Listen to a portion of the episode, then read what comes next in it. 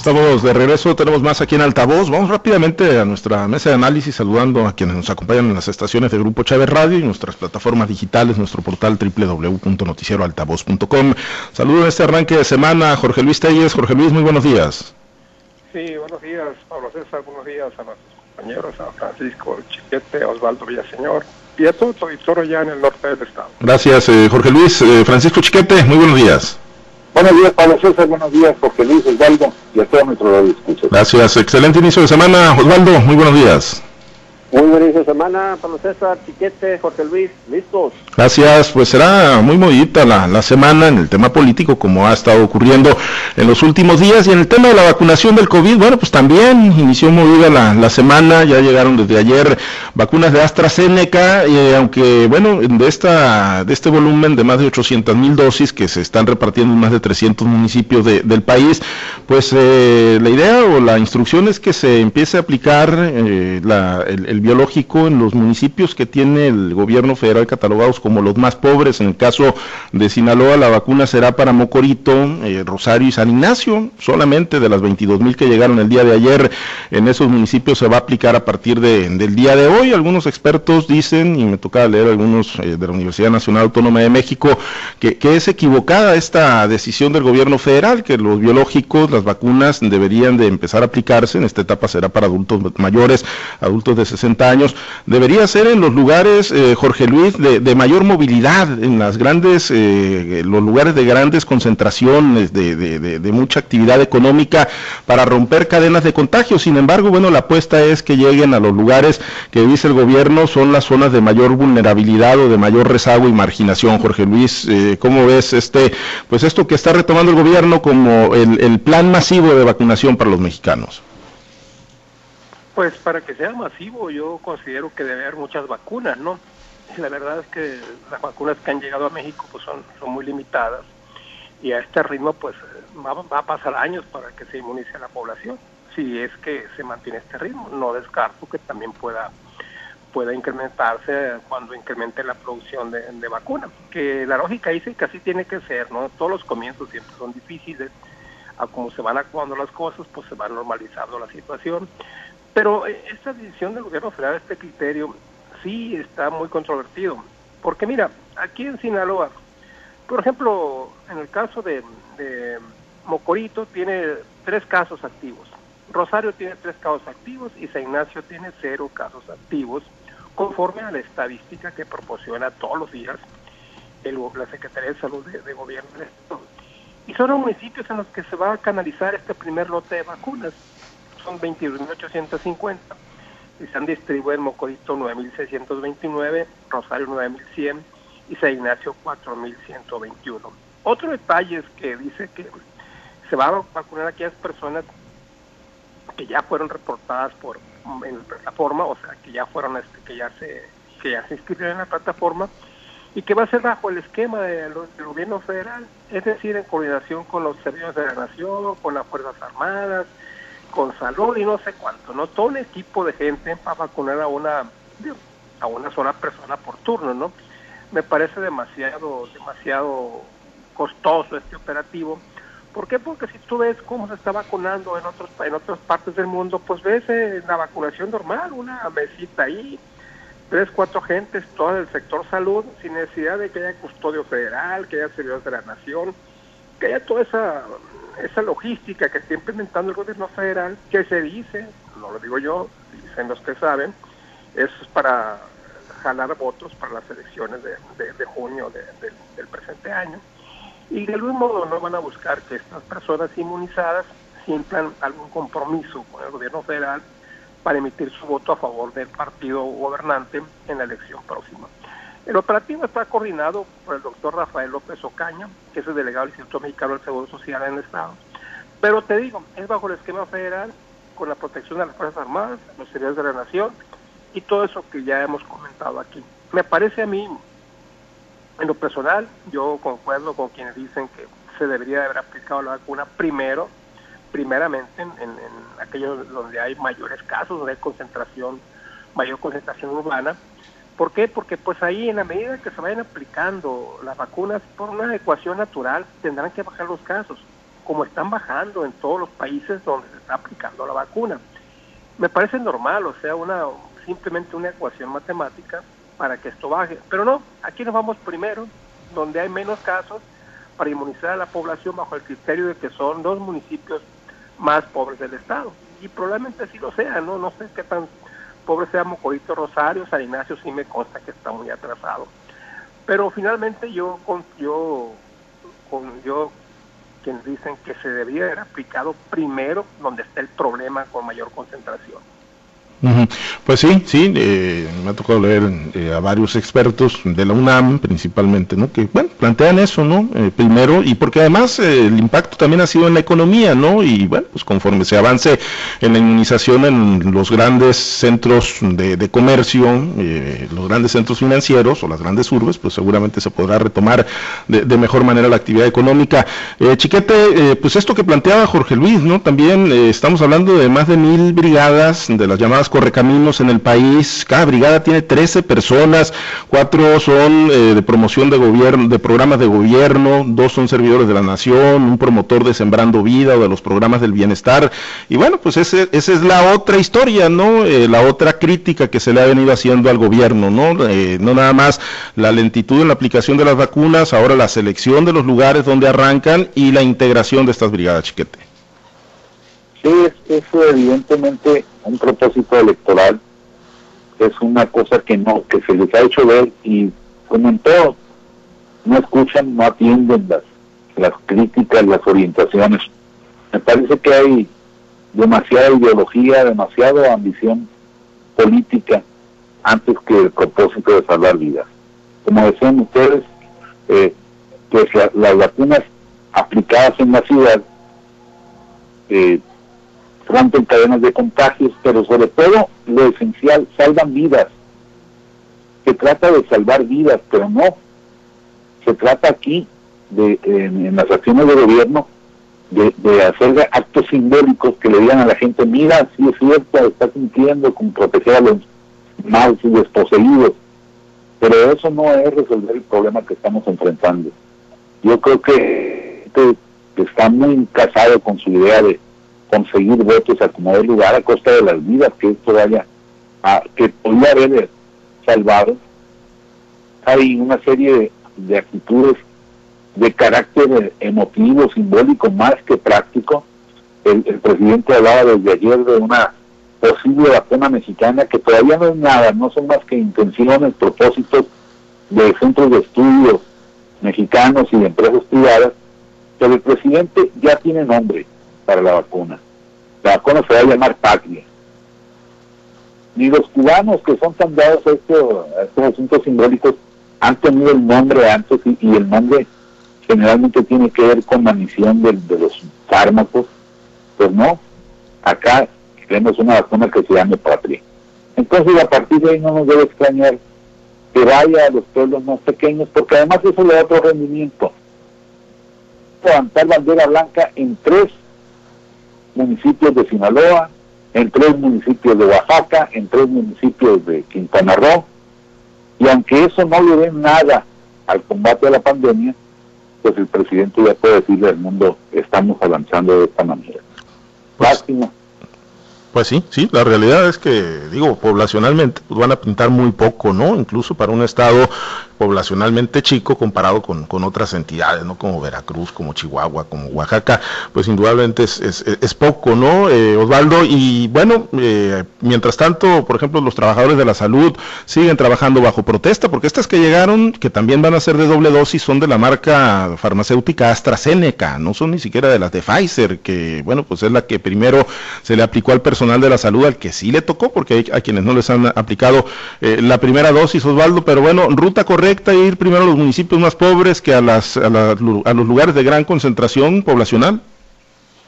Pues mira, hace unos días lo comentábamos en este espacio, eh, la apuesta, la gran apuesta del presidente electoral, la única tablita de salvación que le queda para tratar de ganar votos y ganar la mayoría del Congreso Federal, que es lo que le importa al presidente.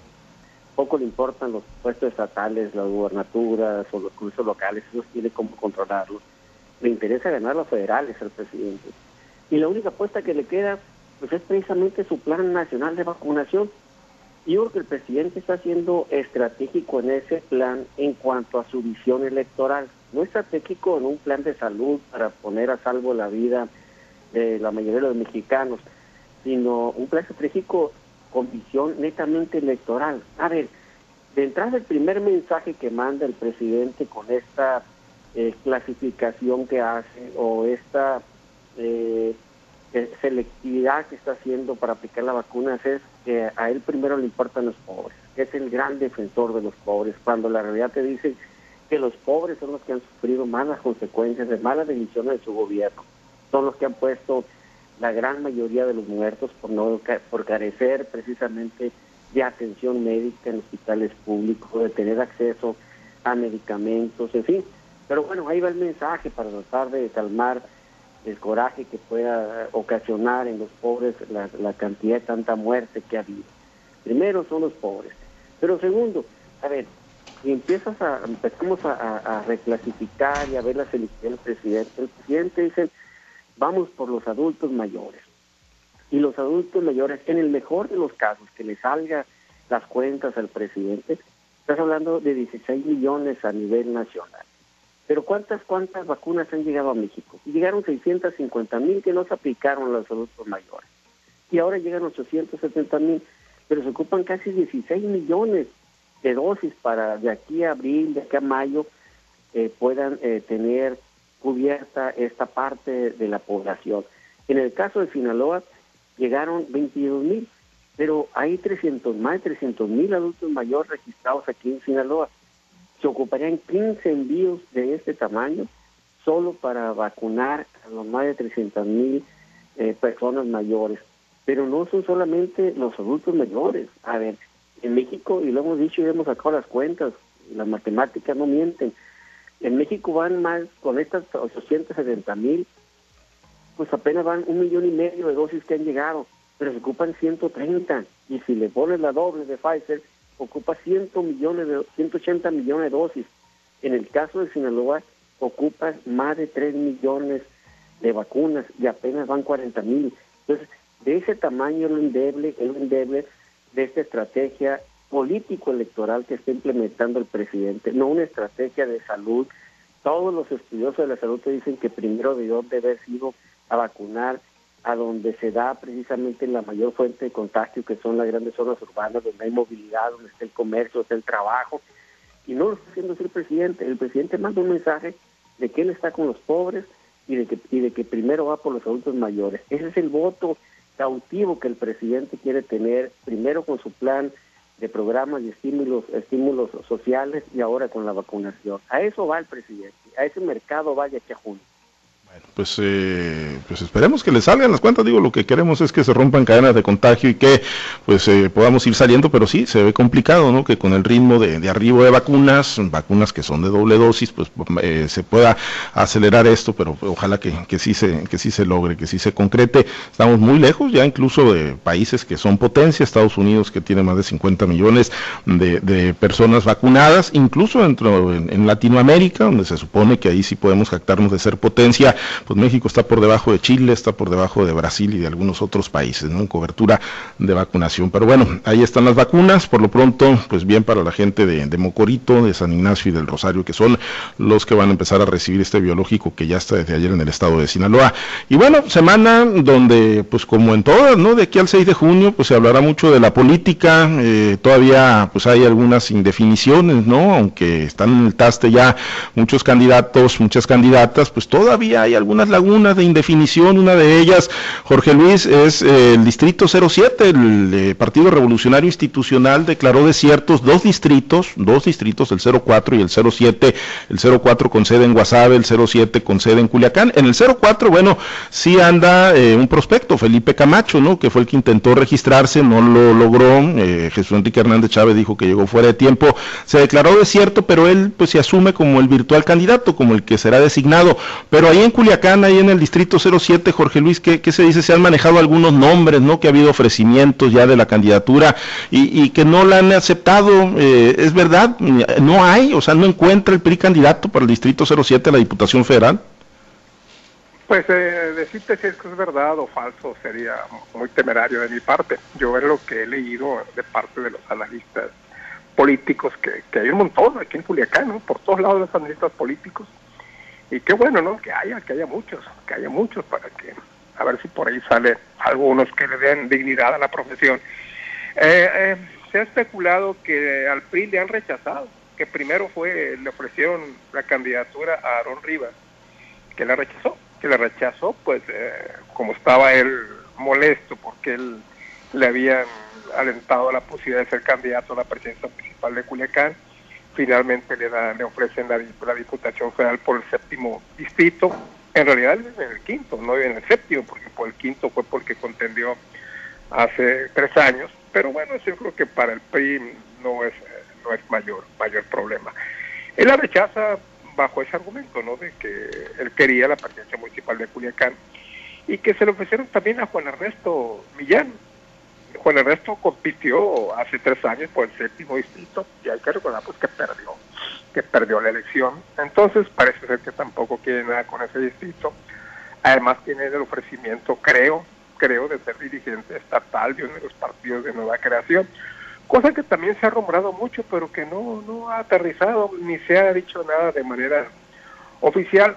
Pero es lo que se menciona. También menciona a Jesús Valdés, cosa que aquí sí yo la descarto casi por completo, porque eso implicaría dejar la coordinación general de la campaña de, del candidato a gobernador y para dedicarse pues a una campaña por el séptimo distrito, que no está nada fácil, pero sí está más fácil que el quinto y luego pues está, además ya tiene la, la, candidatura a diputado federal por la, por la pluri, aunque está en el octavo lugar, no con muchas posibilidades de, llegar a la Cámara, pero, pero pues ahí está. Entonces ahí sí yo no creo que Jesús Valdés la haya rechazado a un ofrecimiento del Comité Ejecutivo Nacional, que es, que es el que tiene en este evento la responsabilidad de designar las candidaturas a diputados federales, tratándose de una elección federal.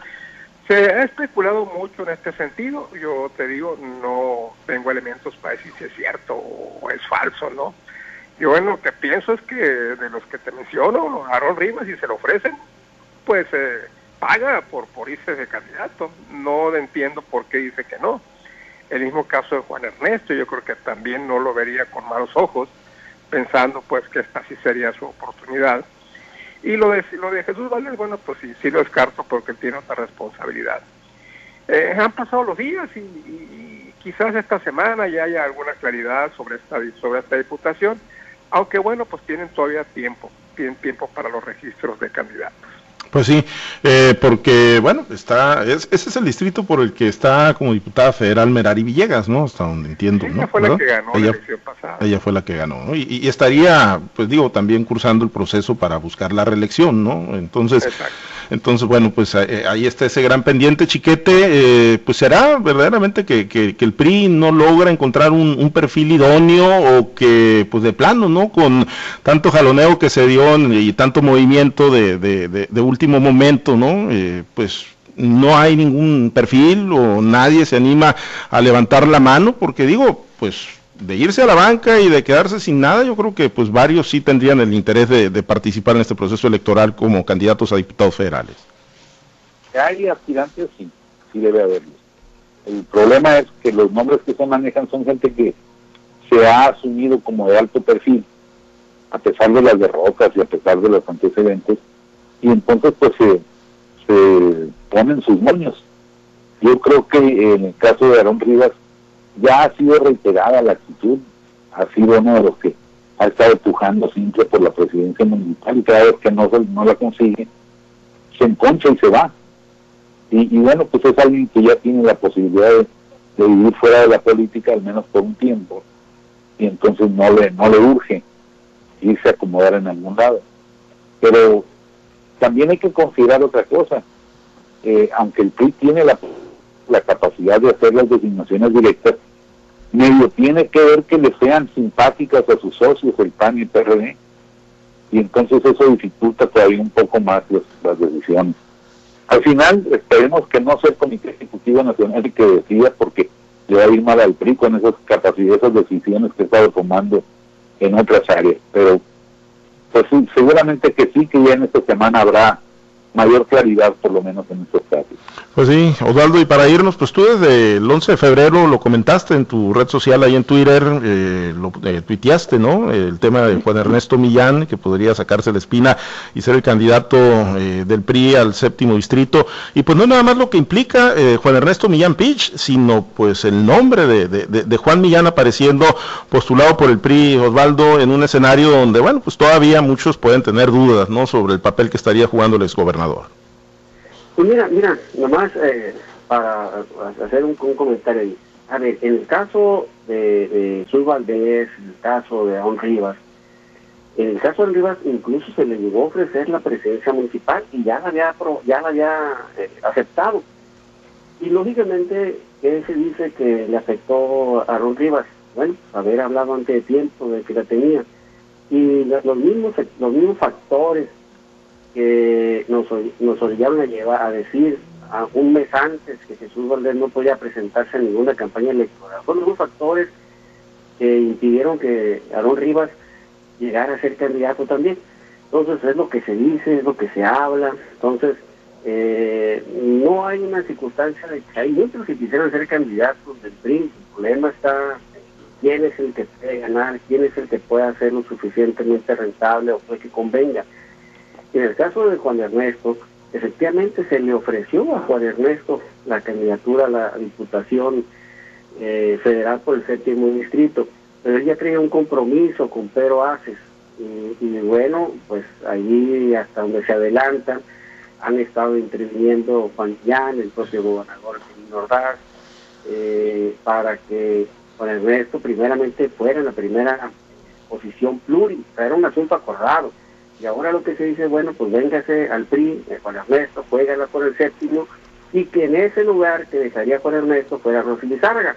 O sea, al final de cuentas estás hablando de acuerdos de populares, eh, que dices tú, ah, carajo, pues eso no tiene explicación, como un partido que puede estar con Morena, o que nace al, amparo de Morena, pues está negociando y acordando con gobiernos estatales. Bueno, pues de ese tamaño es, son los arreglos que muchos eh, no vemos o no alcanzamos a entender o comprender abajo pero de que están esos arreglos están.